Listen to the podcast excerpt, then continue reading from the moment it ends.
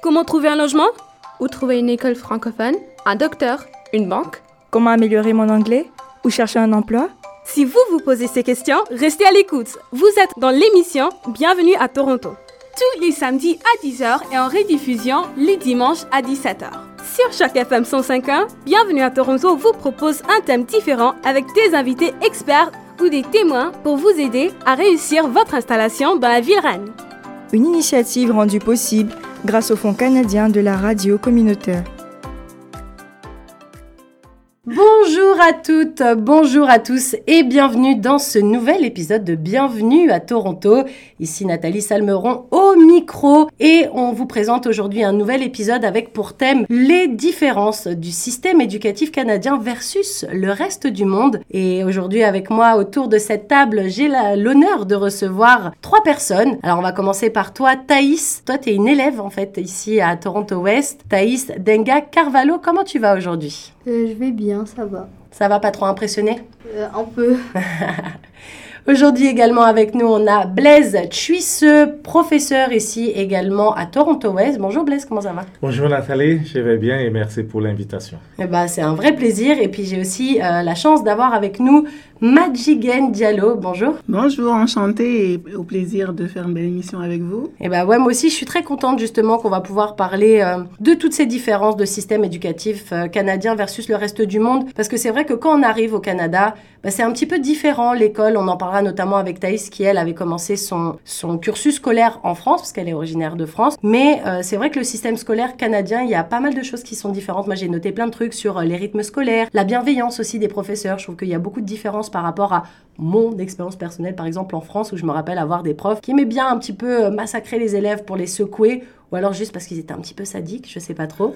Mais en tout cas, voilà, c'est le thème de cette émission aujourd'hui. Je rappelle également aux auditeurs qui nous rejoignent que Bienvenue à Toronto, c'est une émission hebdomadaire qui est diffusée tous les samedis à partir de 10h et en rediffusion à partir de 17h. Et cette émission, elle s'adresse vraiment aux nouveaux arrivants, à toutes ces personnes qui arrivent dans notre belle ville de Toronto et qui se posent 10 000 questions sur, voilà, l'éducation ou encore comment on ouvre un compte bancaire, comment on ouvre une ligne téléphonique, où est-ce que je vais faire mes courses, est-ce qu'il y a vraiment des francophones dans cette ville?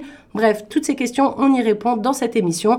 Et aujourd'hui, on va donc commencer avec le sujet principal de cette émission, les différences du système éducatif. Alors, vous, en tant que professeur, parce que je le rappelle, Blaise enseigne les mathématiques et Madigan, toi, tu es professeur de petits enfants. Donc, oui, euh, maternelle jardin. Ouais, c'est ça. Euh, Est-ce que vous, vous avez déjà noté des différences? Je sais que toi, Blaise, tu as euh, aussi enseigné en Angleterre, on en parlait un petit peu hors antenne. Au niveau des programmes, est-ce que vous sentez des différences entre ce qu'on impose ici au Canada et un petit peu dans le reste du monde? Ah oui, définitivement. Euh, le programme, il est assez différent. Euh, ce qu'on fait ici au Canada comparé à l'Angleterre ou comparé au Cameroun d'où je viens, il y a une grosse différence. Ici au Canada, déjà au niveau de la nomenclature des, classes, de la première, de la maternelle jusqu'au euh, secondaire, on termine après 12 années d'études ici pour entrer à l'université. Euh, c'est différent en Angleterre où on a une 13e année en Angleterre parce qu'ils ont le système de A-level là-bas. Euh, où on a le A1 et A2 pour rentrer à l'université. On rentre un peu plus vieux, j'imagine, là-bas. Au Cameroun également, c'est plus ou moins la même longueur qu'en Angleterre qui est 13 ans pour rentrer à l'université. Et on a un système de baccalauréat avec un examen officiel qu'il faut passer pour pouvoir entrer à l'université. C'est la même chose en Angleterre où il faut passer son A-level pour entrer à l'université. Mais ici, euh, tout est basé sur les notes obtenues en salle de classe, c'est basé sur le jugement professionnel de l'enseignant en face des élèves qui, à la fin, décide que l'élève a le niveau requis pour pouvoir continuer ses études, soit collégiales ou universitaires. Donc, euh, ça, au niveau de cette nomenclature, il y a une, pro, il y a une bonne différence. Je peux venir sur d'autres différences plus tard. Bien sûr, Badjigan, est-ce que toi tu voulais rajouter peut-être euh, deux, trois trucs? Moi également, je suis également née en France. J'ai grandi dans le système francophone et français.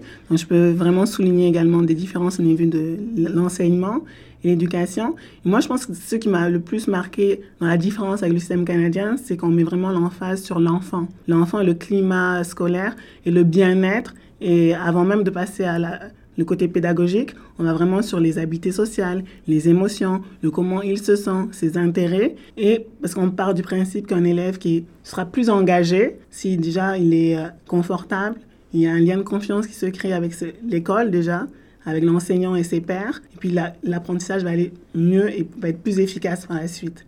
Donc euh, ils mettent beaucoup d'accent sur ça, sur l'enfant et l'éveil et le bien-être. Ouais, c'est ce que j'ai aussi l'impression. J'ai l'impression que l'élève fait partie intégrante du programme. C'est pas le programme qui doit s'adapter, euh, l'enfant qui doit s'adapter au programme. C'est plus euh, le programme qui s'adaptera aux capacités de l'enfant. On va pas aller trop vite s'il a pas la capacité pour. Moi, je me rappelle, euh, j'en ai parlé un petit peu hors antenne avec Blaise. Moi aussi, j'ai grandi en France. grâce à Dieu, j'avais la chance d'avoir des capacités parce que ça allait vite des fois et tu avais l'impression que si tu ratais le train, eh ben tant pis c'était frustrant pour certains élèves en fait parce que tu as l'impression que tu es lâché dès le début et tu pas ce truc de comment tu te sens, est-ce que tu te sens bien, est-ce que en tant qu'élève en fait qui subit du coup entre guillemets mhm. le, programme, est-ce que ça va en fait? Est-ce que toi Thaïs qui euh, toi c'est ta deuxième rentrée au Canada, toi tu as fait toute ton expérience euh, toute ton expérience en direct à 100 ans euh, mais toute ton expérience scolaire pour le moment, elle a été principalement en France. Tu as eu ta première rentrée scolaire canadienne à Gabriel Roy l'année dernière. Cette année, tu es à Toronto-Ouest. Est-ce que toi, justement, tu es la principale concernée? Ici, est-ce que tu te sens, euh, tu sens des différences entre le système et comment il était le programme en France, contrairement à ce que tu apprends ici? Euh, Oui, en fait, en France, par exemple, euh, ici, ils vont plus être basés sur le bien-être des élèves. Comparé en France, en fait, ils veulent juste nous apprendre le français, les maths, etc. Par exemple, les profs, je les trouve beaucoup plus calmes ici. Ils vont plus écouter tes besoins, qu'est-ce que tu as besoin, si tu as besoin d'aide, etc. Ils vont plus t'aider. Alors qu'en France, c'est tu fais, si tu as besoin d'aide, tu demandes à tes parents. L'école, ils sont juste là pour t'apprendre. Tu, juste tu fais. Je trouve ici, ils, sont, ils vont plus nous comprendre, faire en sorte que tout va bien. Quand je viens à l'école ici, je suis contente parce que je trouve je suis bien, les profs ils sont gentils, tout ça. Alors qu'en France, des fois, quand j'allais à l'école en France, c'était plus je vais là-bas, je vais m'ennuyer, je vais juste apprendre, je vais avoir des évaluations, je vais voir mes amis, ça va être bien. Mais sinon, il n'y avait pas trop de motivation. Alors que là, je suis motivée, j'ai des clubs. En France, il n'y a pas de club, il n'y a pas beaucoup de, de trucs. Donc, oui, il y a un grand changement. Puis il y a aussi la différence du rythme scolaire. Moi, je trouvais, on en a parlé dans une autre émission avec euh, une émission de Bienvenue à Toronto. Qui était aussi sur les écoles francophones. Et je disais, je trouvais que les élèves ici, arrêtaient l'école très tôt. À 14h20, il n'y a plus personne dans les couloirs. Et euh, il y avait une, une, professeure que je salue, Estelle Loza, que vous connaissez peut-être. Bah oui, forcément, je vois peut-être acquiescer. Bah oui, je sais que vous la connaissez. Mais euh, on parlait et elle me disait, oh là là, mais ne dis pas ça. Au contraire, ça laisse la place à la créativité des élèves et à la place des activités extrascolaires. Et ça rejoint un petit peu ce que Thaïs vient de dire.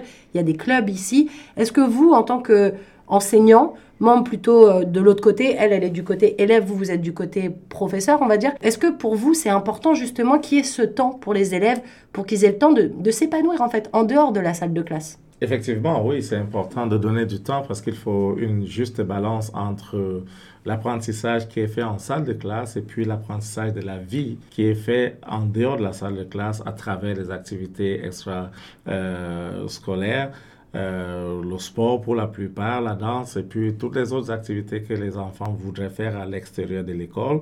Ces activités sont parfois organisées par l'école également au bénéfice des élèves ou alors c'est des activités qui sont payées à l'extérieur par les parents pour l'équilibre mental des élèves. On a besoin de cet équilibre mental pour pouvoir également évoluer correctement dans son apprentissage scolaire. Donc, c'est assez bien.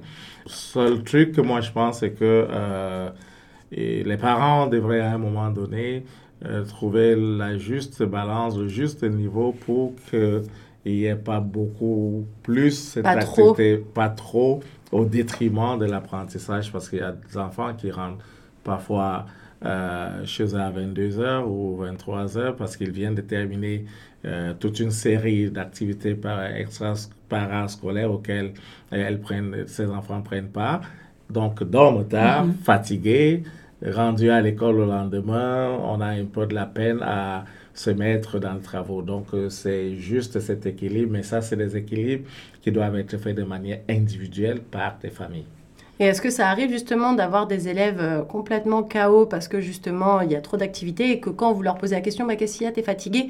Ah bah ouais, hier j'avais euh, piscine ou je sais pas, football jusqu'à tard, en fait je suis fatiguée. Est-ce que les élèves ils vous en parlent ou c'est vous votre constat? Je le dis, je le dis justement parce que nous avons ça avec les élèves, c'est un vécu quotidien, surtout pour des élèves qui font plusieurs activités sportives. Il y en a qui font et la musique et trois ou quatre sports à la fois qui aligne ces activités-là à partir au sortir de l'école ici, peut-être commence à 15 heures, 15 ou 16 heures, et vont rester dans ces activités jusqu'à 20 h 21 heures.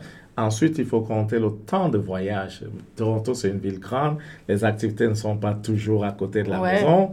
Et après, il faut, se, il faut se déplacer vers la maison. Du coup, euh, on n'a pas le temps pour faire ces travaux scolaires de la journée ou de la veille. Et on accumule ces tâches-là. Mhm.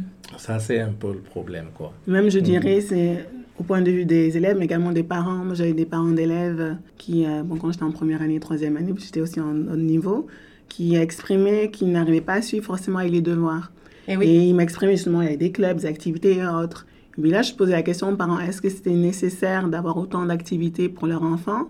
Et qui même ils disaient que même pour manger, ils mangeaient dans la voiture. Je leur dis, mais est-ce que c'est peut-être préférable de d'avoir un temps où vous passez juste avec lui, alors un temps de partager un bon repas avec votre enfant que de courir même vous êtes essoufflé et vous n'arrivez pas à suivre et vous me demandez qu'est-ce qu'il faut faire? Mais la réponse, c'est juste passer du temps avec l'enfant et euh, parler, demander qu'est-ce qu'il a fait dans la journée? Même nous, on avait une école, on était comme euh, sans devoir, donc on donnait euh, la liberté aux enfants d'aller avec des liens pour euh, compléter, si vous voulez enrichir. Ou donner... Mais pas les achats, enfin pas leur mettre plein de non, devoirs. C'était des révisions, si vous voulez, pour ceux qui voulaient des devoirs, des révisions de ce qu'on avait déjà vu en salle de classe. Comme complément, quoi. De, de Donc là, techniquement, c'était des activités autonomes, pour pas mhm. donner une charge aux parents non plus. Ça, c'est bien. Donc que le parent pouvait suivre qu'est-ce qu'on avait fait dans la salle de classe. Pour nous, la fin de semaine ou le, après l'école, c'est aussi un moment qu'ils doivent passer avec leurs enfants. C'est très important. Quand on voit, ben, souvent, il y a des défis euh, auprès de certains élèves, on voit que le, le défi, il est là. Ils ne passent pas assez de temps avec leurs parents. Et toi, Thaïs, est-ce que tu trouves que. Est-ce que toi, tu participes à beaucoup de clubs, justement, ou beaucoup d'activités extrascolaires, que ce soit via l'école ou via les community centers ou tous les trucs qui sont proposés dans la ville? Euh, Moi, en dehors de l'école, je fais de la boxe. Et euh, j'arrive à m'organiser parce que la boxe, c'est tous les jours de la semaine à part le week-end. Mais j'arrive parce que je suis pas trop, je suis pas obligée d'aller à tous les jours de la boxe et j'arrive quand même à m'organiser. Mais sinon, euh, je trouve que ça va. Euh, quand j'étais euh, en élémentaire, on donnait pas beaucoup de devoirs, on donnait que des projets et je trouvais que c'était mieux qu'on te donne tous les jours, tu dois lire la page, répondre aux questions. Alors qu'en France, c'était beaucoup ça, beaucoup ça. On donne, on donne des feuilles, on donne plein d'autres choses. Alors que là, c'est plus des projets où tu as du temps à, à faire tu prends ton temps, tu les fais. Après, tu as du temps pour toi. Préfère euh, ça. Tu as l'impression de pouvoir plus t'organiser facilement, en fait. Mhm. Et si je peux rajouter euh, également, c'est vraiment ça, vers ça où on tend. Comme les petits, c'est vraiment l'apprentissage par le jeu et comment aller explorer autour de nous. Donc, euh, et puis l'apprentissage par projet également, ça fait partie donc d'une de nos évaluations de la triangulation. Et euh, c'est ça en fait. C'est une autre manière euh, d'apprendre avec notre environnement sans pour autant avoir encore le système un peu magistral. Donc c'est avec ça qu'il faut un peu balancer en fait. Et moi je suis un peu de la vieille école parce que moi j'ai une trentaine d'années. Donc moi de mon temps c'était vraiment les notes sur 20. Il y avait un classement limite qui était fait tout le temps et tout. Est-ce qu'il y a toujours ce truc-là? Est-ce que la notation en tant que telle elle est toujours aussi... Euh, c'est un piédestal euh, le truc, ou alors euh, au contraire on a plus tendance à mettre, je me rappelle il y avait des systèmes de bonhommes sur dans certaines écoles, nous on n'avait pas ça, nous on avait vraiment des chiffres, mais il y avait des bonhommes, genre le bonhomme vert c'était top, le bonhomme un peu euh, jaune, orange c'était moyen, t'as pas trop compris, et le rouge c'était bah on va revoir ensemble. Moi j'avais vraiment un système de notation avec des chiffres et ça fait un peu flipper je trouve. Est-ce que justement vous, vous, comment vous notez vos élèves? Moi je suis à l'élémentaire en maternelle, donc nous on va aller plutôt avec des observations, ouais. et puis je dirais qu'en terme général, on va aller accompagner l'élève en fonction de où est-ce qu'il est rendu. Mhm. Donc, euh, même quand on fait la rétroaction fin de journée, on a une petite classe s'appelle la classe dojo. Donc, tout le monde a ses petits avatars et puis on met des points en fonction des critères. Est-ce que tu as été en position d'écoute? Est-ce que tu as bien parlé en français? Et on va aller en fonction de l'élève et comment il s'est amélioré dans, dans, tout le processus de hier à aujourd'hui. Comme là, je vais donner des points peut-être un élève qui quand même bouge, n'est pas toujours en position d'écoute, mais comparé au début d'année, il a fait des progrès. Et du coup, c'est une auto-évaluation avec l'enfant. Tu lui demandes exactement, Exactement, comment oui. lui s'est senti. Est-ce que du coup, il mérite d'avoir, entre guillemets, le bonhomme vert? Ou est-ce qu'on est encore sur quelque chose qui est dans une phase d'apprentissage, donc on a encore besoin de passer un peu de temps sur ci ou sur ça?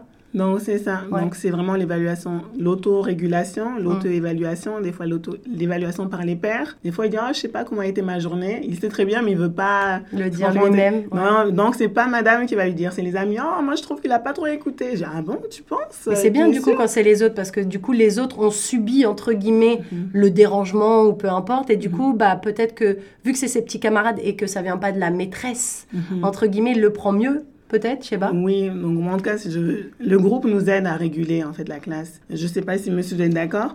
Oui. Et souvent, il y a des parents qui disent, mais à la maison, il n'est pas comme ça, euh, c'est plus difficile, mais à l'é- à l'école, il y a un autre comportement. Mm. Donc nous, c'est vraiment la socialisation qu'on est en train de Puis préparer. l'écoute de l'enfant avant Oui. tout quoi. C'est ça. Les élèves, ils expérimentent euh, plusieurs choses en fonction de l'environnement du milieu dans lequel ils se trouvent. À la maison, ils peuvent réagir différemment de comment est-ce qu'ils réagissent à l'école. Et le système d'évaluation ici, notamment, euh, déjà, je vais dire, en Angleterre également, nous, on utilisait euh, le rouge, le vert et le jaune. ok ouais ouais. Et puis non seulement c'était quoi, les élèves avaient carrément ça dans leur carnet. Ils avaient euh, une page rouge, une page verte, une page jaune, et qui voudrait tout simplement dire lorsqu'on explique un concept, et si les élèves sont bons, ils ouvrent la page euh, qui correspond à, À la couleur, de compréhension. Donc, euh, si c'est vert, on sait que c'est vert, si c'est jaune, ainsi de suite.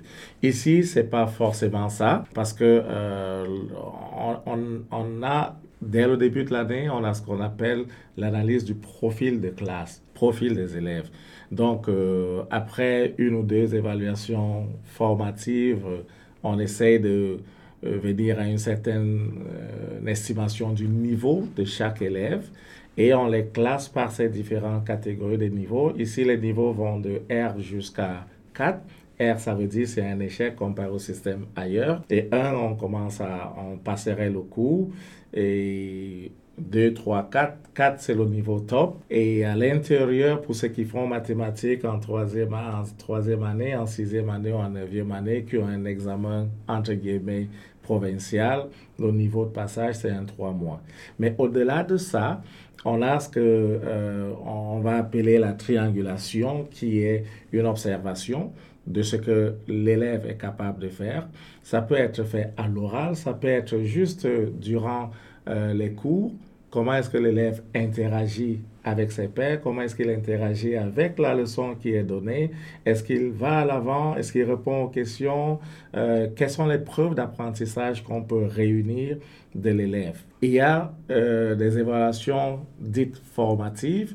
Avant de les faire, on donne un cahier de route ou une feuille de route à l'élève, à la classe, pour lui dire voilà ce que nous allons évaluer, voici les concepts sur lesquels vous serez évalué, voici les critères de réussite, voici les critères sur comment est-ce que euh, cette question est jugée bonne. Euh, quel est le niveau que tu auras pour cette question si tu l'as répondu de telle, telle façon? Quelle est la communication qu'on voudrait avoir mathématiquement parlant? Et tout cela est donné aux élèves. Ils connaissent les critères d'évaluation, ils connaissent euh, les différents concepts qui sont évalués. On fait une estimation, une espèce de travail ou de devoir avec eux qui est corrigé. On leur donne une rétroaction et parfois on a besoin de faire ça une fois, deux fois. C'est beaucoup dans l'échange en Jusqu'à fait. jusqu'à ce qu'on se rende compte que l'élève, la classe en majorité, euh, comprend le concept et on va évaluer. Mais cette évaluation en elle seule ne constitue pas la note finale de l'élève. Mm. Dans les 20, la note suivante dont tu parlais tout Ouais. à l'heure, c'est pas ça qui constitue la note finale de l'élève, c'est une partie de la note de l'élève. Et on suit un document qui est une directive du ministère de l'Éducation, fait, fait croître le succès, qui nous permet euh, de faire toute cette triangulation et regarder la note, regarder l'observation, regarder les travaux. Il y a des élèves qui parfois, euh, pour cheminer dans notre environnement, euh, ne sont pas à l'aise avec papier-crayon pour écrire un Parce test. qu'ils ont tellement l'habitude des Et- écrans et, Et des ils peuvent venir nous parler à l'oral et à l'oral, on va pouvoir les évaluer également. Voilà.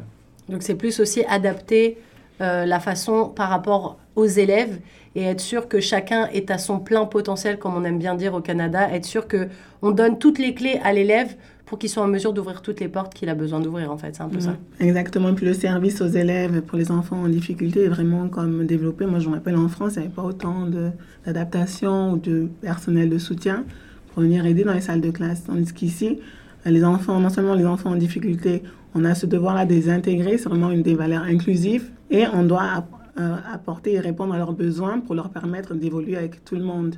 Donc si c'est en adaptant un peu le curriculum, si c'est en ayant euh, de l'aide physique, une personne qui va venir l'accompagner pour suivre une consigne. Donc on a vraiment le souci d'intégrer tout le monde et d'aller avec les capacités de tous. Et euh, même on va pas trop, c'est en grandissant qu'ils ont conscience qu'il y a des niveaux, A, B ou euh, au niveau 2, 3. Mais ils n'ont pas cette pression dès le début en fait. Donc c'est ça. Donc vraiment au début c'est vraiment l'épanouissement, être bien et comment répondre à leurs besoins et être inclus dans un système en fait. Bon, on va parler justement après dans la deuxième partie de l'émission de justement la, la relation des professeurs élèves. Euh, Thaïs, elle l'a mentionné un petit peu. Puis il y a aussi d'autres trucs que je voudrais qu'on mentionne euh, les cantines, les boîtes à lunch, les trucs moi qui m'ont un peu choqué par rapport à, d'autres pays dans le monde euh, ici au Canada. Donc on se retrouve tout de suite. Vous êtes toujours sur les ondes de chaque FM 105.1. déjà eu de plus beaux jours. Elle a connu de nombreux détours. Elle sait, elle sait que ça ira. Elle a souvent oublié de vivre. Elle s'est perdue dans tous ses désirs. Elle sait, elle sait que ça ira. Les jours qui semblent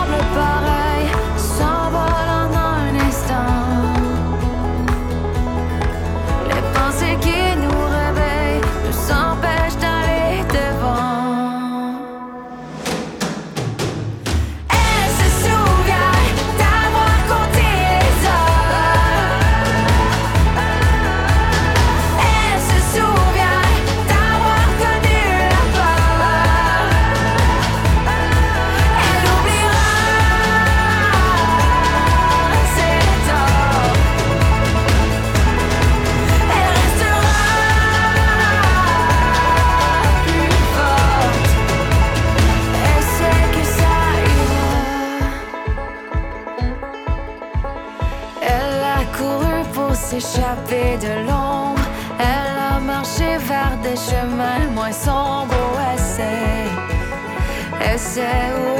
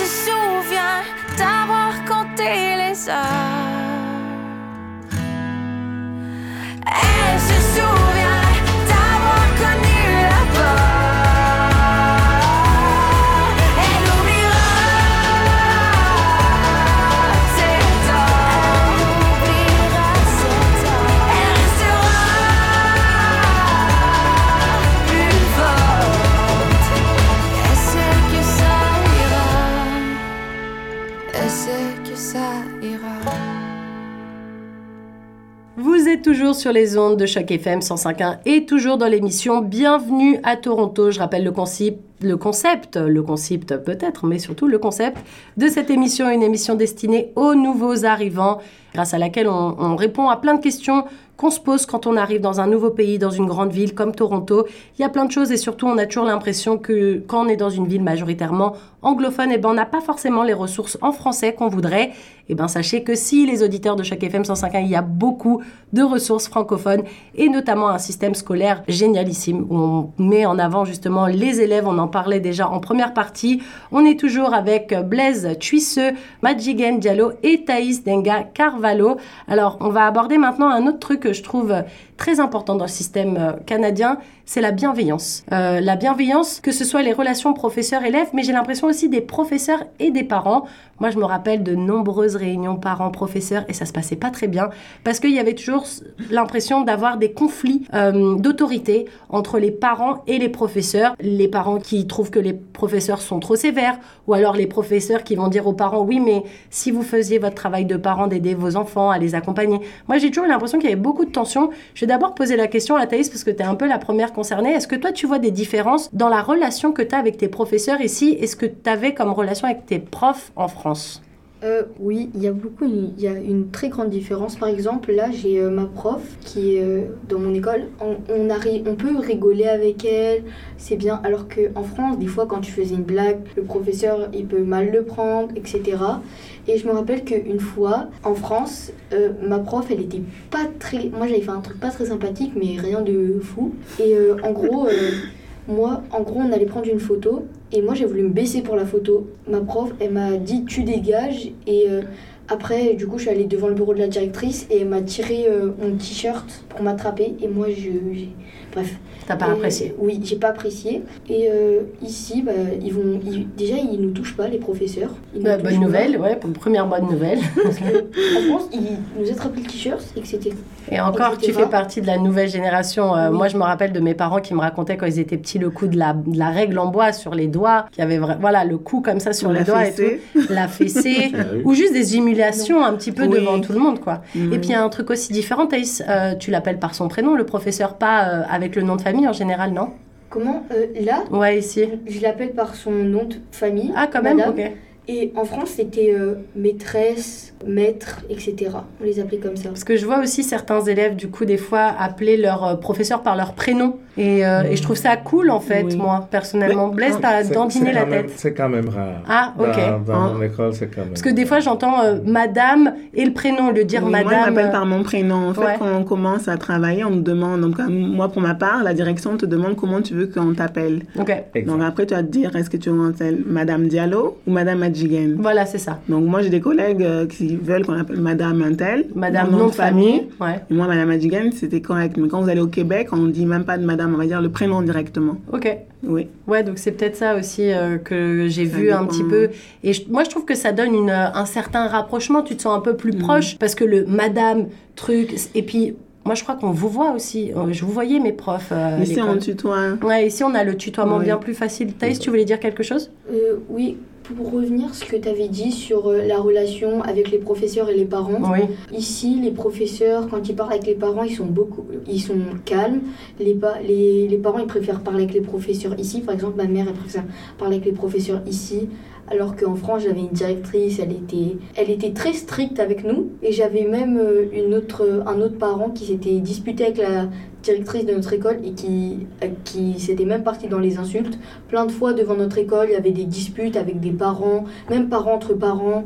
Et, euh, C'est le chaos des fois. hein. Ouais, professeurs et parents ensemble et, euh, direct- et directeurs. C'était, des fois, c'était vraiment des disputes euh, fortes.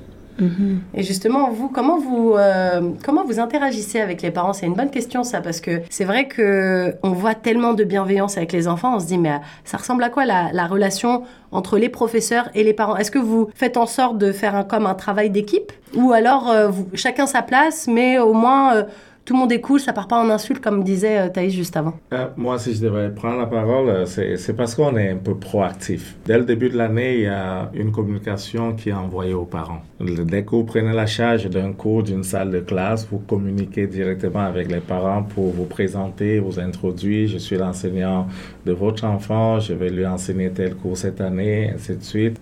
Voici mes horaires. Si vous avez besoin de moi pour de l'aide à apporter à votre enfant, vous pouvez communiquer avec moi par téléphone ou par courriel, ainsi.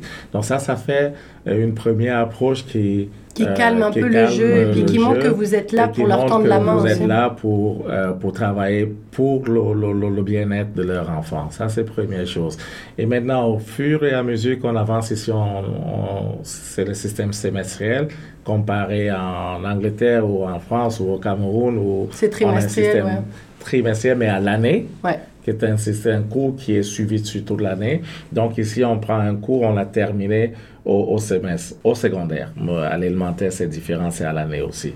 Donc, on communique régulièrement avec le parent au fur et à mesure qu'on fait des évaluations. Si on se rend compte, j'ai parlé tantôt de profil des classes, ce profil des classes est suivi. Il y a des mesures qui sont mises pour aider les élèves qui performent moins bien à cheminer à un niveau acceptable ou à un niveau qui correspond peut-être au leur, mais à les tirer un peu plus vers le haut. Et on communique régulièrement avec les parents par rapport à ces, ces élèves qui sont à la traîne pour dire, hey, écoutez, chers parents, voici ce que votre élève est en train de réaliser ou de produire comme rendement à l'école maintenant. Nous pensons qu'il ou qu'elle peut faire mieux. On a besoin de votre aide à la maison comme soutien. Nous également à l'école, voici les différentes choses qui sont mises sur pied pour pouvoir aider votre enfant à cheminer. De manière à ce que lorsqu'on est rendu à la réunion, euh, à la rencontre parents euh, enseignants, il y a un certain nombre de communications eu lieu avant cette rencontre-là. Donc, quand le parent vient vous voir, si vous n'avez jamais vu par le passé, il a au moins soit échangé par courriel avec vous, Oui, ou passif, avec quoi, vous déjà. au téléphone. Ce qui fait que cette rencontre, c'est une rencontre beaucoup plus... Ça, ça dure quoi, cinq minutes pour la plupart, et en cinq minutes, on, on est passé au travers. Et s'il y a quelque chose qui ne fonctionne pas, on a toujours l'occasion de prendre un autre rendez-vous plus long par la suite. 嗯 Et toi, que Oui, donc euh, comme monsieur a dit également, donc on a même dans notre système des rencontres euh, régulières avec les parents. C'est quoi régulière? C'est-à-dire C'est, euh, que les chaque rentrée, non, chaque rentrée, on a une, une rencontre euh, curriculum où on invite les parents à venir à l'école, on présente un peu le fonctionnement de l'école. Puis les locaux aussi, ça les rassure, surtout Oui. quand ils sont en bout de chou, qu'ils sont petits et tout. C'est vrai que les parents, ils aiment bien peut-être euh, se s'immerger un peu dans l'endroit où Exactement, où parce que justement les, les enfants, quand ils sont petits, ils savent pas forcément expliquer qu'est-ce qu'ils ont fait dans la journée. puis d'écrire aussi le lieu dans lequel tu passes euh, 8 heures par jour ou je sais pas combien d'heures par jour. C'est pas forcément évident parce que lui, ce qu'il voit, c'est euh, bah, l'éveil, les jeux, la maîtresse, euh, mais exactement comment décrire. Puis moi, je sais que si j'avais des enfants, je lui poserais tellement de questions. Elle est comment Mhm. ta classe et, et tu t'assois sur quelle chaise Et est-ce que tu as accès à des feutres ou... Ouais, et en fait, tu as vraiment en bien dit le- la raison d'être, c'est vraiment pour rassurer le parent. C'est ça. On va se rendre compte que déjà pour les enfants au niveau émotionnel, ils sont encore connectés avec leurs parents. Et souvent, nous, au matin jardin, c'est les parents ou c'est la première fois, leur premier enfant qui rentre dans le système scolaire. On est à quel âge à peu près là? Donc là, ils ont des fois 3 ans et demi, Et ils vont aller sur leurs 4 ans, ou ils Ouais, ont déjà c'est- 4 ans, donc c'est quand même petit. C'est petit, oui. Ouais. Quand c'est leur premier enfant, donc imaginez-vous. Premier enfant, Donc là, il faut- rentrée en Voilà. plus. Donc il faut vraiment aller avec le rassurer le parent pour pouvoir après avoir un, un enfant également rassuré parce que c'est ça, les Ça deux sont les deux. ensemble. hein. Ouais. Donc là déjà la rencontre curriculum également de les inviter dans la salle de classe. Donc parler avec l'enseignant, leur montrer un peu voici à quoi ressemble une journée régulière de de- d'école. Voici le programme et voici comment ça va fonctionner. Donc, si on a également des recommandations justement pour boîte à dîner, pour les sorties, pour le linge de rechange, donc là, c'est vraiment pour les petits. Oui, oui, oui. Bah, c'est là- important aussi, je pense, pour les parents de voir que la personne qui les encadre, qui encadre leurs enfants toute la journée, elle est investie, Mhm. en fait. Parce que moi, c'est ce que je trouve qui est cool ici, c'est que on a vraiment l'impression que les profs sont investis. Dans une autre émission, on avait parlé justement avec, euh, avec Madame Loza, avec Estelle, de l'importance des clubs et que souvent, c'était des professeurs qui surveillaient ces clubs de façon bénévole, et je le souligne bien, bénévole, c'est-à-dire que ces professeurs-là, c'est sur leur temps libre et sur leur bon vouloir qu'ils partagent du temps avec des élèves pour que eux puissent s'épanouir dans des clubs. Donc je trouve que c'est important que pour les parents, je pense que c'est hyper rassurant, et on en revient à ce que tu disais, Magigan, que c'est important à mon avis, surtout quand ils sont petits. Une fois qu'après ils ont commencé à faire un an, deux ans, trois ans d'école, grande euh, comme Thaïs par exemple, on a un peu moins peur parce qu'on s'habitue et à cette bienveillance justement. Mais si on est nouvel arrivant, que dans les autres pays on sait que c'est pas forcément foufou cette bienveillance, peut-être qu'on a encore plus de questions, peut-être que les nouveaux arrivants ont encore plus de questions que ceux qui sont dans canadiens. Et même le départ est très important. C'est vrai qu'on pense que bon, matin un jardin, et puis ça arrive tout de suite au secondaire. Non, c'est tout un cheminement pour arriver à. Et justement, c'est là on fait le dépistage précoce. C'est-à-dire que s'il y a des enfants qui ont un certain déficit ou autre, c'est là on, on va le, on va le voir. C'est là on va pouvoir outiller, et ça on pourra apporter l'appui pour justement éviter des écarts d'apprentissage. Ça va vite, hein. Donc là, si dès l'enfant, dès son développement, on peut voir et observer, tout de suite, on peut sonner euh, l'alarme. Tout de suite, on peut dire, ah, peut-être on va voir le pédiatre, on rencontre le parent.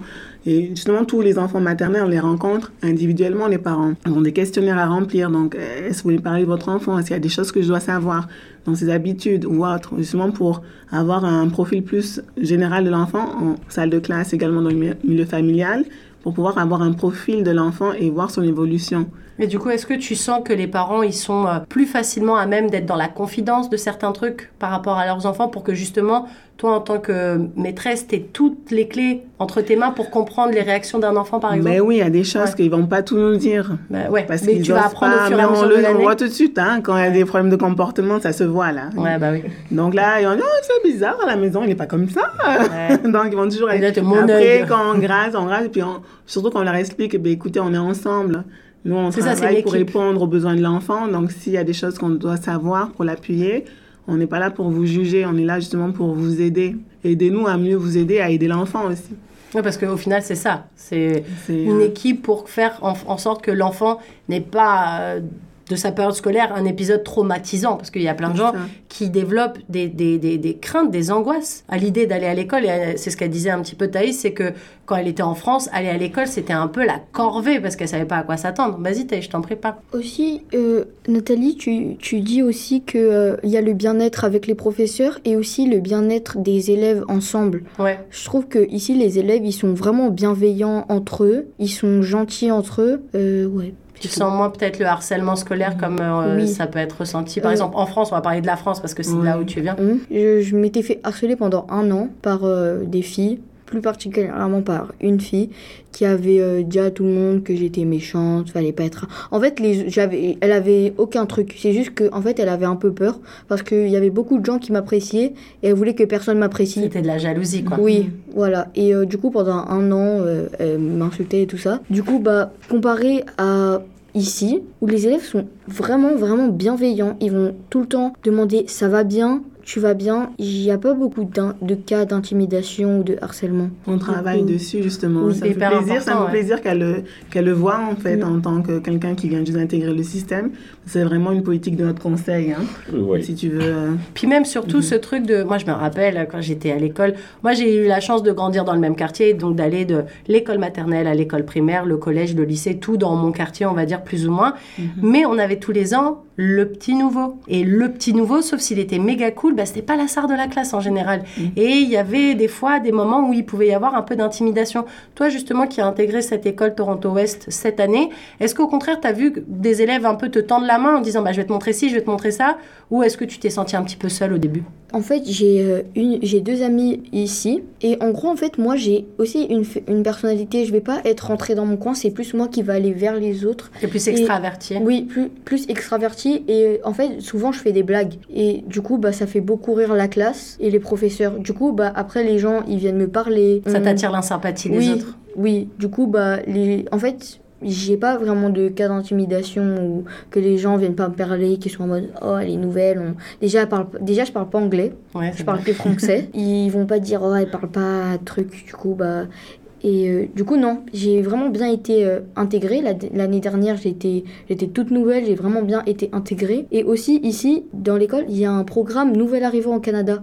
Ça s'appelle PANA. Ça veut dire quand tu es nouvel arrivant, il t'explique euh, un peu tout, les, toutes les choses du Puis c'est Canada. un truc aussi où on explique aux parents aussi. On Oui. en a parlé justement avec Estelle dans, dans l'émission euh, précédente sur l'éducation. Donc PANA, parce qu'il y a toujours plein d'acronymes ici au Canada. PANA, je décortique pour les auditeurs de Choc FM, c'est Programme d'appui pour les nouveaux arrivants, Oui, c'est ça bien ça. Yes, j'ai appris la leçon. Et c'est animé aussi par des élèves. Ah, qui, sont- voilà.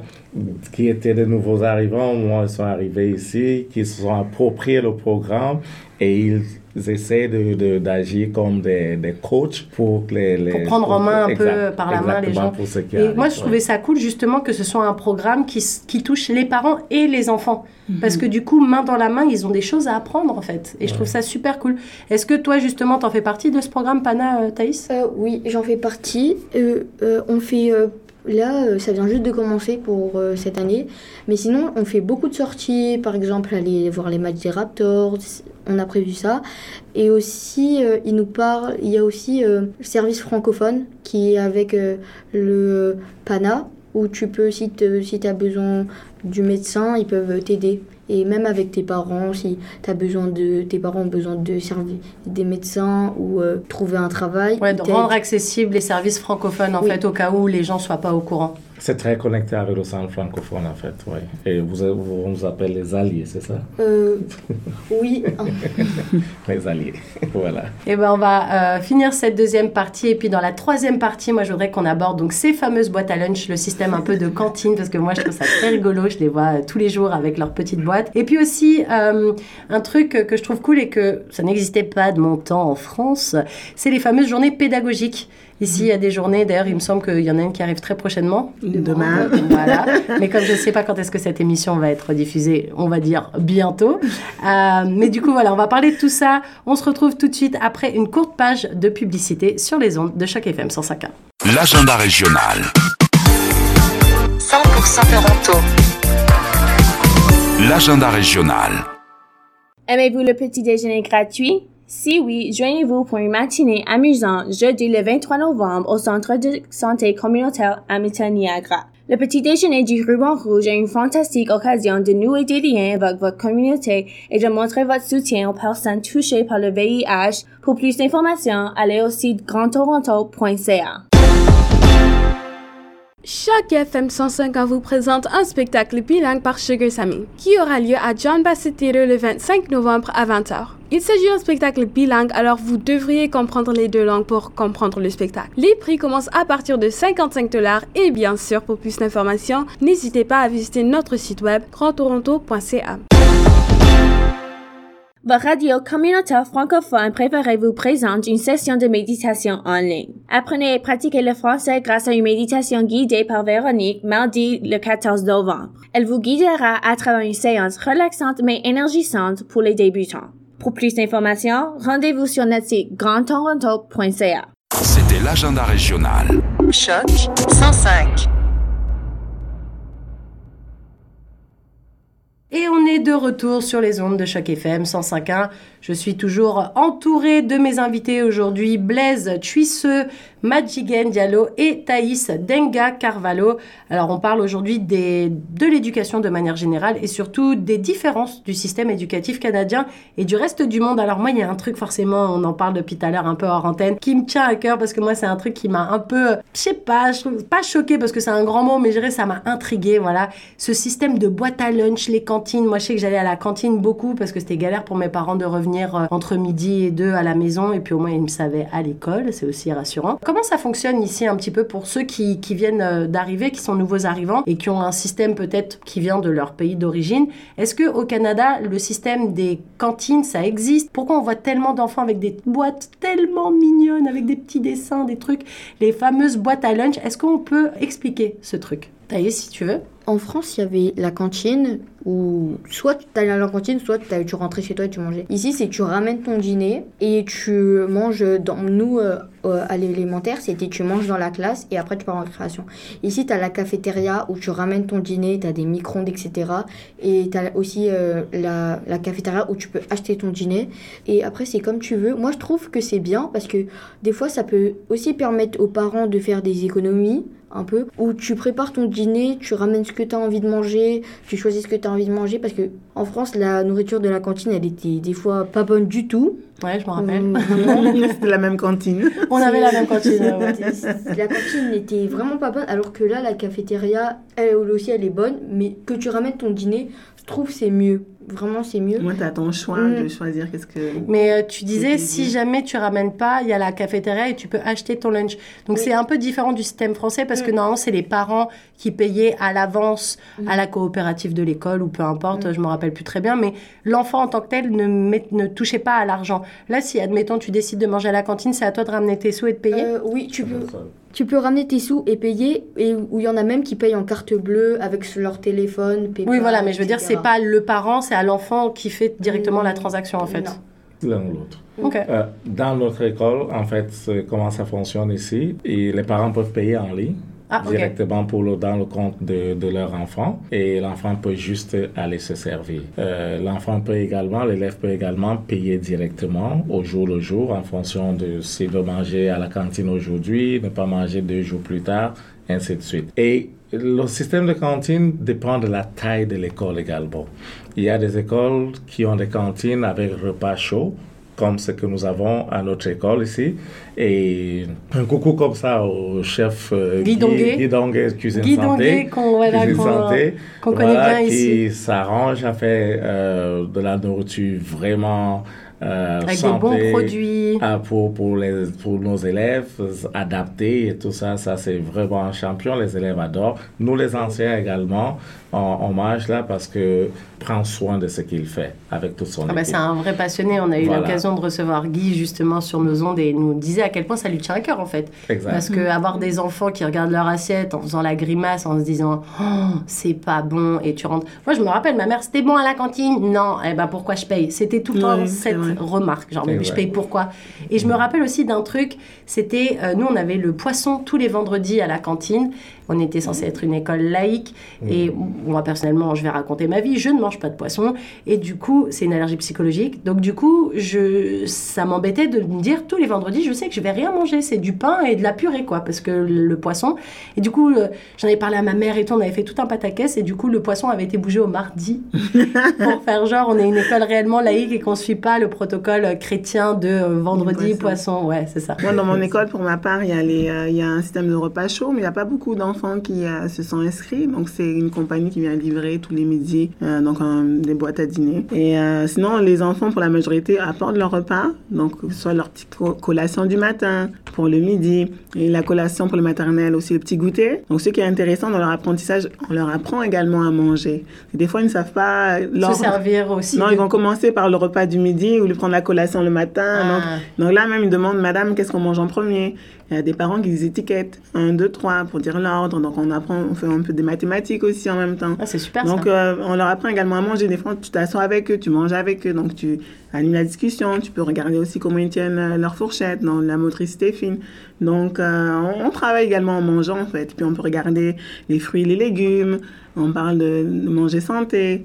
Donc, qu'est-ce que tu aimerais avoir dans ta boîte à dîner? Donc, on fait même une petite un petit projet de rentrée où des coloris dessinent leur boîte à dîner, puis on découpe des, des magazines, puis ils mettent à l'intérieur qu'est-ce qu'ils aiment manger dedans. Ah, c'est cool. Donc, c'est dans leur, justement, dans le Je me présente en début d'année. Donc, ils mettent également qu'est-ce qu'ils aiment manger, qu'est-ce qu'ils font pendant les vacances. Donc, la boîte à dîner, c'est sûr que c'est euh, c'est quelque chose de nouveau. Moi aussi, je suis née en France et j'ai con- connu ces cantines-là. Et puis, euh, bon, soit on aime ou on n'aime pas le système de boîte à dîner, mais c'est vrai que pour des familles qui ont le temps, qui peuvent bien organiser, c'est vraiment euh, pratique aussi. Comme a dit notre élève ici, donc au moins tu peux mettre qu'est-ce que tu aimes, il n'y a pas de gaspillage. Également, il y a des parents qui sont très comme euh, écolo, donc on va mettre des, les contenants réutilisables. Ouais. Donc, euh, il y a ce souci-là aussi d'éduquer l'enfant au niveau de la nourriture. Donc, euh, Autre, autre chose, c'est quoi? C'est que en France, il y a, euh, on vient en classe, il y a une récréation Après, il y a une pause un peu plus longue. C'est bien ça? Bah, il y a la récréation à 10 heures. Et voilà. Et après, il y a la pause déjeuner. Il y a la entre- pause déjeuner Ça un peu plus long. Ouais, ça, c'est la même chose en Angleterre, c'est la même chose au Cameroun aussi. Et puis Ici, c'est ouais. vraiment une seule pause au milieu. Ouais. C'est-à-dire, on commence le matin jusqu'à ce qu'on soit rentré. L'élémentaire et le secondaire, il y a une pause au milieu, qui est une pause de 45 minutes. Vers 11h et quelques. Vers 11 et quelques. Donc, ça fait que l'enfant qui arrive à l'école, pour nous qui commençons tôt à 8 heures, les élèves sont partis de chez eux peut-être à 7h30, ils n'ont pas eu le temps de prendre le petit déjeuner. Donc, euh, ça fait quand même une longue durée là, depuis la nuit, la veille, à 11 heures, ils doivent manger quelque chose. Et aussi, les élèves du- de l'élémentaire ne sont pas autorisés de quitter l'enceinte de l'école. Donc, ils restent à l'intérieur de l'école. Du coup, soit ils doivent manger à la cantine, soit ils doivent avoir quelque chose qu'ils ont rapporté de chez eux. D'où L'importance. euh, de- de- de- des gamelles, puis les boîtes à dîner, ainsi de suite. Pour ceux qui sont à- au secondaire, vous allez voir qu'ils ont moins euh, ces boîtes à dîner parce que eux, ils sont autorisés à quitter l'enceinte de l'école et peuvent donc s'acheter à manger à leur choix à l'extérieur de l'école s'ils ne veulent pas manger à la cantine de l'école. Donc, euh, ces choix-là leur permettent d'avoir, de savoir que les enfants les plus petits auront beaucoup plus tendance à avoir les boîtes à dîner par rapport aux plus vieux. On va par- parler d'un autre truc aussi que je trouve euh, hyper intéressant et que moi j'ai découvert ici euh, principalement parce que de mon temps, ça n'existait pas. Ou alors, est-ce que ça n'existe toujours pas en France? Je sais pas, mais c'est ces fameuses journées pédagogiques. Moi, je trouve ça cool parce que les élèves, du coup, ça leur fait une petite journée de vacances un peu comme ça, aléatoire. Il me semble que c'est une fois par mois, peut-être, peut-être plus, je sais plus trop. À quoi elles servent exactement ces journées pédagogiques? Parce qu'on en parlait hors antenne. Euh, tu me disais, mais c'est pas pour les enfants, c'est pour les profs exactement. Bah, du coup, est-ce que tu peux nous expliquer un petit peu plus qu'est-ce qui se passe lors de ces journées pédagogiques? Alors oui, donc les journées euh, pédagogiques, c'est vraiment des journées de perfectionnement professionnel pour les enseignants. Donc souvent on a des formations et euh, on va dire le ce qu'on a découvert également euh, grâce, on va dire au Covid, c'est qu'on peut maintenant faire des formations en ligne à distance et faire des formations différentes écoles en même temps. Des fois on a des formations peut-être la conférencière là à Ottawa. Donc là, on se connecte par école et puis après, on fait une activité tous ensemble. Durant ces journées-là, c'est donc des formations, des rencontres euh, équipe école, on va dire, donc le personnel enseignant. Pédagogique, en fait, Voilà, donc après, on peut discuter sur euh, qu'est-ce qui va bien et fonctionne à l'école, quel est euh, peut-être qu'est-ce qui va venir dans l'organisation ou euh, le calendrier à venir ou les défis à, à remonter. Donc, on peut en travailler aussi sur... Mais on a une stratégie qu'on voudrait implanter dans l'école pour, on va dire, euh, pour valoriser le français. Alors, on pourrait faire ça, toute l'école ensemble, uniformisée, que on va faire une tel jour, c'est la journée de la francophonie. Et euh, bon, ça c'est un, un exemple. Hein. Donc on peut uniformiser nos pratiques aussi par euh, niveau, c'est-à-dire les maternelles ensemble, les premiers jardins, les premières années jusqu'à la troisième année ensemble. Et on va parler de la littératie euh, financière par exemple, ou du codage, ce qui est vraiment euh, qui arrive, le codage et la programmation. Donc euh, on va voir les ressources, est-ce que vous avez besoin d'être accompagné? Là c'est vraiment plus nous en tant qu'enseignants, aussi voir le pouls de l'école, où est-ce qu'on est rendu, si on a des besoins, et un moment vraiment, comme je vous dis, de perfectionnement professionnel et de partage aussi. Qu'est-ce qui fonctionne bien dans cette classe-là? Est-ce que je peux le partager avec ma collègue, partager des documents, on a un petit temps, on peut travailler ensemble. Donc c'est vraiment pour ça. Et encore une fois, c'est aussi pour mieux servir nos élèves également qu'on prend ce temps-là pour voir si tout le monde, ça va pour tout le monde et si on, avance bien tous ensemble durant l'année. Des fois, durant cette journée pédagogique, c'est pour faire euh, les ébauches des bulletins. Ou, euh, Pour voir des points en fait particuliers en fait. c'est ça. Et il y a des thèmes aussi en fonction des euh, journées pédagogiques. Donc ça dépend aussi de qu'est-ce qu'on veut parler à ce moment-là. Et c'est à vous justement de, de donner des points sur lesquels vous aimeriez revenir ou c'est un peu des trucs plus ou moins posés? C'est à vous de checker Mm. euh, quel truc vous voulez suivre? Des fois, ils nous imposent, mais des fois, ils nous demandent le choix. Comme là, pour la prochaine qui arrive, ils nous ont demandé quel était le choix d'activité ou d'atelier qu'on voulait suivre. Donc, on pouvait cocher selon no- notre intérêt, Mhm. quel était le- l'atelier qui pourrait nous correspondre. Comme il y avait des ateliers pour euh, des maternelles jardins, je sais très bien qu'un enseignant de sixième année, ça va vieux, pas ouais. l'intéresser, moi, mais vice-versa. Donc là, ils nous proposent vraiment un panel de choix, puis après, on, on clique les horaires, et puis après, on a notre horaire de la journée pour euh, différents ateliers. Blaise, est-ce que tu voulais rajouter quelque chose sur ce point? Je, je pense qu'elle a tout dit là. Euh, je crois qu'elle a tout dit. Là, à la fin, elle a noté quelque chose, mentionné quelque chose que j'avais noté qui est que ces journées pédagogiques ont des thèmes. Euh, au début de l'année, on a une série de journées pédagogiques qui sont connues à l'avance. Je crois que cette année, il y en aura sept à peu près. Et à chaque journée pédagogique, on a un thème qui sera débattu dans la journée. Celle qui vient, on a deux formations obligatoires qui seront faites. Et c'est des formations en lien avec, par exemple, la violence en milieu de travail, euh, la santé mentale. C'est des choses qu'on doit faire de manière obligatoire. Et au-delà de ça, il y a des ateliers auxquels on va prendre part qui sont justement des ateliers au choix en fonction de son intérêt personnel, individuel et qui sont des ateliers qui vont nous, nous perfectionner dans la tâche que nous faisons. Aussi, c'est à mentionner, j'ai dit, elle a tout dit, c'est vraiment c'est le service à l'élève. Qu'est-ce qu'on fait pour avoir euh, un environnement scolaire beaucoup plus bienveillant, un environnement scolaire qui est axé sur l'apprentissage de, des jeunes qui sont confiés, qui nous sont confiés, et partage de toutes les pratiques qui sont faites, comment est-ce qu'on fait de la réponse à l'intervention, quelles sont les différentes interventions qui sont mises sur pied pour permettre à ces élèves de cheminer. C'est vraiment, comme on dit, journée pédagogique axée sur comment est-ce que la pédagogie est mise au service de l'apprentissage. Moi, ce que je trouve cool, c'est que du coup, on dirait que c'est comme si le, gouvernement tendait une main bienveillante vers les professeurs pour que vous, à votre tour, vous donniez une, une main bienveillante vers vos élèves. En fait, c'est un truc qui découle en fait d'en haut à en bas, en fait, de tout ce que vous avez à apprendre pendant ces journées pédagogiques. Ça va vous aider justement à être plus en, enclin en fait avec vos élèves de comprendre plein de choses sur euh, plein de sujets différents puisque c'est vous qui les choisissez en fonction un petit peu de, de vos besoins en classe comme, en comme fait. Dans tout, comme dans tout métier, dans tout métier, dans tout environnement de travail, on fait de la formation continue. Ouais. Et à travers ces journées pédagogiques, c'est de la formation continue qui est faite. Parfois, euh, c'est fait par les pairs, par d'autres enseignants qu'on appelle euh, les conseillers pédagogiques qui préparent ces journées-là pour nous ou ça peut également faire par des, intervenants extérieurs ou externes la, au conseil scolaire qui viennent partager leur expérience avec nous et ça nous permet de nous enrichir également et ces, cet enrichissement est mis au service de nos élèves par la suite. Alors avant qu'on qu clôture cette, émission, je voudrais que bah, je voudrais juste vous donner la parole sur peut-être des thèmes qu'on n'a pas abordés chez Quarantaine. Thaïs, toi tu voulais parler du fait que en France quand ton professeur il est pas là, bah t'as juste pas école. Ici, il y a d'autres choses qui sont mises en place. Je sais que toi, tu voulais nous parler de ça, puis je vous donnerai aussi la parole euh, ensuite, Blaise et, et. Thaïs, qu'est-ce que toi, tu voulais nous dire? En fait, moi, c'était juste pour, euh, par exemple, j'ai vu que ici, quand un prof n'est pas là, il y a directement un suppléant. C'est pas, t'as un prof, il est pas là, tu pars de la classe, tu vas au bureau, tu demandes si tu peux partir de l'école, etc.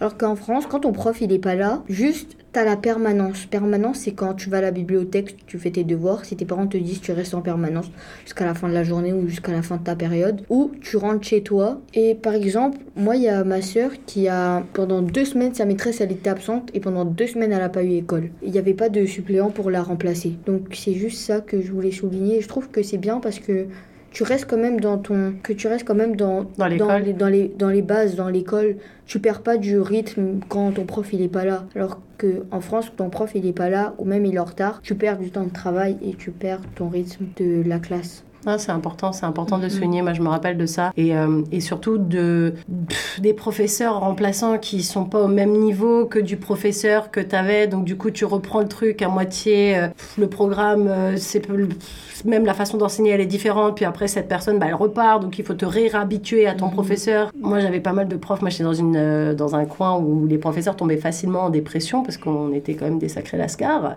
Mmh. Et, et c'était dur parce que des fois, tu avais 3, 4 remplaçants au cours de l'année. Le professeur avait dit bye bye parce qu'il en pouvait plus. Et du coup, bah, la matière en tant que telle, c'est dur de, de, garder le cap en fait. Parce que du coup, bah, au début, tu as un professeur, puis en fait, il part. Après, tu as peut-être un remplaçant, en fait, il est pas là. Puis après, il y en a un autre. Enfin, donc, je comprends. Euh, c'est intéressant ce que vous dites, dans le sens où, effectivement, comment faire pour qu'on n'ait plus besoin aussi autant de suppléants, si c'est également au niveau de la santé mentale, mm -hmm. comme on en parle beaucoup, santé mentale auprès des enfants, mais également santé mentale auprès des enseignants. Ouais. Donc cette santé mentale-là, on est tous des êtres humains. Hein. Tout à fait. Donc je pense que c'est vrai qu'on met aussi beaucoup l'accent sur l'enfant, mais également l'adulte et le guide qui l'accompagne, c'est tout autant important. Comme quand je parle de, des petits qui rentrent, c'est vraiment les parents qu'il faut rassurer, mais également les enfants. Et ici, les deux. Comme nous, on nous libère du temps pour pouvoir travailler et se perfectionner, parce qu'on part du principe que c'est nous qui allons les alimenter. Donc là, euh, une enseignante ou un enseignant qui a, on est des êtres humains aussi, c'est on des problèmes également personnels, où euh, il y a des situations qui se passent, il n'y a pas ce soutien-là ou ce suivi, et bien c'est ça qui arrive. Et comme ça fait effet, donc l'enfant aussi au niveau de son apprentissage, on va faire appel à des suppléants, comme vous dites, des fois c'est suppléants qualifiés ou pas qualifiés. Mais il faut, faut, faut tenir en compte que dans cette pyramide-là de réussite, donc les enseignants au niveau de la santé mentale, il y a également un effort aussi à faire là. Et c'est ce aussi euh, que je pense que aussi le conseil scolaire et que ce soit le, l'AEFO aussi travaille beaucoup sur cette santé mentale, surtout post, euh, on va dire, Covid. Ouais, surtout, ouais, je Mhm. pense. Ça, a- ça a décuplé le besoin, je pense, de comprendre que tout le monde avait besoin de, de souffler et d'être écouté aussi. C'est ça. Mais je pense qu'on devrait aller un peu plus au-delà parce que je crois qu'il y a un niveau de fatigue qui s'installe rapidement sur les enseignants et les élèves également, notamment à la première partie du semestre où on est amené à se retrouver à l'école pratiquement début septembre jusqu'en fin décembre sans arrêt. Généralement, on va noter que pratiquement vers la fin du mois d'octobre ou début novembre, il y a beaucoup d'enseignants Qui s'essoufflent qui et les élèves également s'essoufflent. Dans ce système où on va d'un trait pour terminer un semestre et puis d'un trait encore jusqu'en juin, euh, pour moi, je pense que c'est quelque chose qui pourrait être amélioré du point de vue gouvernemental. Je crois que c'est là-bas, là-bas, je- j'envoie le message parce que euh, dans les autres pays, euh, il y a cette pause-là fin octobre pour une semaine qui permet quand même de Ah, recharger. En France, en tout qui cas, on est le de pays des vacances. hein, et, et puis, euh, avant de relancer. Mais il y a quand même euh, la pause en mars ici, non Le fameux euh, March break? Exactement. Ouais. C'est c'est une pause de mars, c'est une semaine. Euh, ailleurs, on a une pause en fin octobre, on a une pause pour décembre, on a une pause euh, Février. euh, en Ouais. février, on a une pause Avril. en avril, on a une Une pause. mm. Peut-être qu'on ne va pas venir dans ce même système de pause, mais j'ai dit, on pourrait peut-être ajouter au moins une semaine entre septembre et décembre et peut-être récupérer ça sur les vacances qui durent huit mois, quand- huit semaines quand même, à la fin. Donc, euh, c'est quelque chose qu'il faudrait voir parce que ça, ça affecte. Et puis, le rendement à la fois des enseignants et des élèves n'est plus le même rendu début du mois de novembre. Là, vous allez voir justement les suppléants. Qui vont arriver parce qu'on est euh, en fameuse euh, entre la Et période Il de. y a la grippe et aussi qui vient. Et oui. Moi, je sais que je suis avec des petits, ils tombent tous malades. Et donc, il faut faire attention à qui, soi euh. Quand ils finissent euh, malades, à la fin, c'est moi-même qui... Qui. Oui, ouais. des fois, on se retrouve dans la classe, on n'est que cinq. on se dit, qu'est-ce qui s'est passé? Une Et- hécatombe. Et comme on- quand tout le monde est guéri, c'est moi qui est malade. Ouais. Donc, euh, c'est ça. Bon, en tout cas, on arrive déjà à la fin de cette heure d'émission. Bienvenue à Toronto. Merci beaucoup à tous les trois d'avoir participé à ce débat. Merci Thaïs, merci Blaise, merci Madjigen. J'espère qu'on a pu éclairer une nouvelle fois la lanterne de tous nos auditeurs. Je rappelle également que ce projet est rendu possible grâce au Fonds canadien de la radio communautaire. Et à très bientôt pour un nouvel épisode. C'était Nathalie Salmeron. À bientôt. Vous écoutiez l'émission Bienvenue à Toronto. Immigration, intégration, emploi, logement, santé, éducation. Pour connaître les meilleurs organismes francophones et réussir votre installation dans la ville reine, retrouvez-nous tous les samedis à 10h ou en rediffusion les dimanches à 17h. Une initiative rendue possible grâce au Fonds canadien de la radio communautaire.